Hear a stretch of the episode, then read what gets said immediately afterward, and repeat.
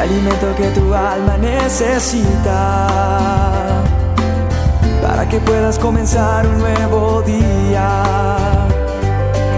Es el momento de abrir nuestra mente y corazón.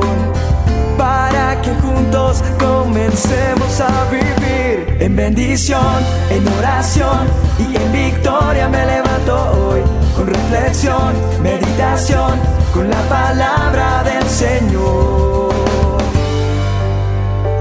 dosis diaria con William Arana.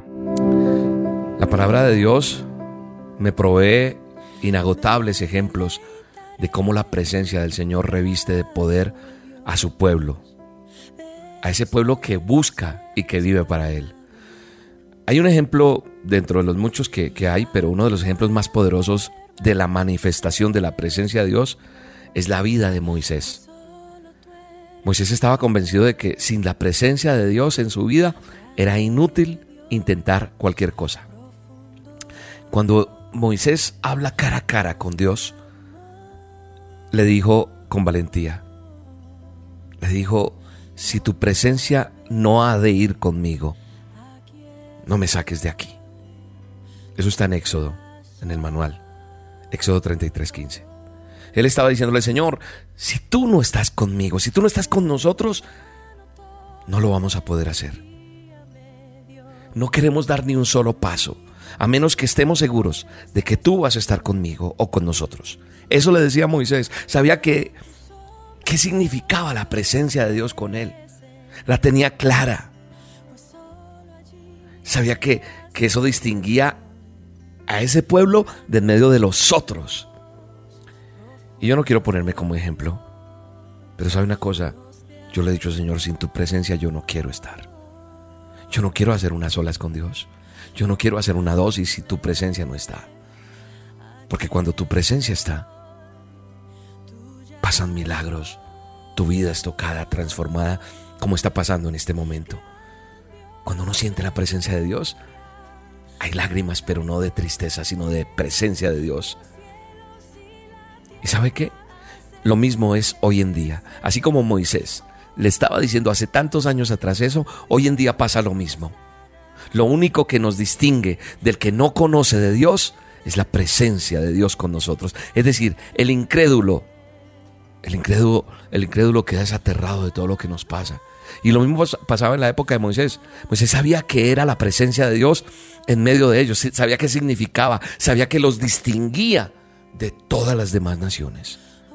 Y eso es lo que pasa hoy. Eso nos distingue del incrédulo. La presencia de Dios nos va guiando, nos va conduciendo, se va haciendo su voluntad.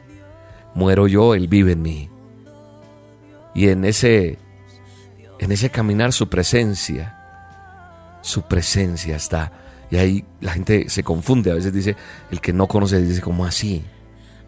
La única manera para que nosotros podamos ser guiados o gobernados, saber batallar, saber sobrevivir a cualquier situación, es teniendo la presencia de Dios. No permitas que la presencia de Dios sea parte de tu vida. No permitas, si la has adquirido, no la sueltes. Yo a veces escucho, veo, leo gente que escribe o dice, ya la presencia de Dios no está conmigo. ¿Por qué? Porque la has alejado por tu comportamiento, por tu pecado. Pero te quiero decir con todo respeto y con autoridad, en el nombre poderoso de Cristo Jesús, que si tú te arrepientes y corriges tu caminar, la presencia de Dios vendrá a tu vida nuevamente porque sin Él estás desamparado, estás reducido a nada. Nosotros tenemos que aprender a tener ese descanso, estar tranquilos, confiados, porque no importa cuál batalla tengamos, cuál prueba tengamos que enfrentar, no importa, ¿sabes por qué? Porque siempre seremos capaces de encontrar ese descanso y esa confianza en Él. La Biblia está llena de relatos de maravillosas bendiciones que vinieron aquellos que tenían la presencia de Dios. Y yo no me quedé con las ganas de que fuera solo en la Biblia, ¿sabe? Yo quise experimentarlo. Y sé que es sentir la presencia de Dios. Y sé que es caminar de la mano con Él. Vuelvo y digo, no soy el referente y quiero jactarme a decirles, ah, es que yo sí. No, eso también es para ti. No dejemos que su presencia se vaya. Tengamos cuidado de esa presencia. Llevémosla. Y que donde quiera que nos paremos, fluya su presencia. En el nombre poderoso de Jesús. La presencia de Dios es evidente en la vida de muchos. ¿Por qué no en la tuya? ¿Por qué no en la mía? Yo quiero saber qué es eso, William. Por favor, dime. Yo quiero saber, yo quiero sentir eso. Nada, te invito a solas con Dios. Acompáñanos. Cuando invitemos a solas con Dios, ve. No, yo estoy lejísimos. Estoy en otro país. Virtualmente te puedes conectar. El canal es Roca Estero en YouTube. Ahí te metes y ahí hay muchos a solas con Dios. Cuando lo hacemos en vivo, ve. Porque es llenarnos de su presencia.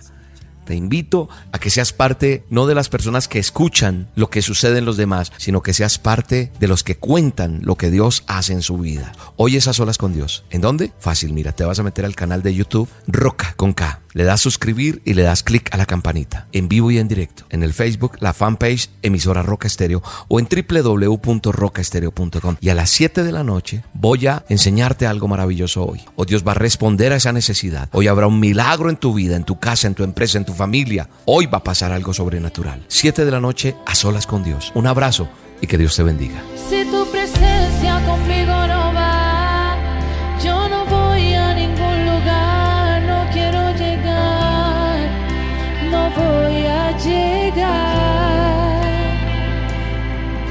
tu presencia conmigo no va, yo no voy a ningún lugar, no quiero llegar, no voy a llegar.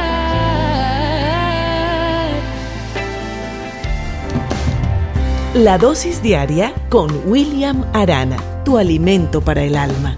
Vívela y compártela. Somos Roca Estéreo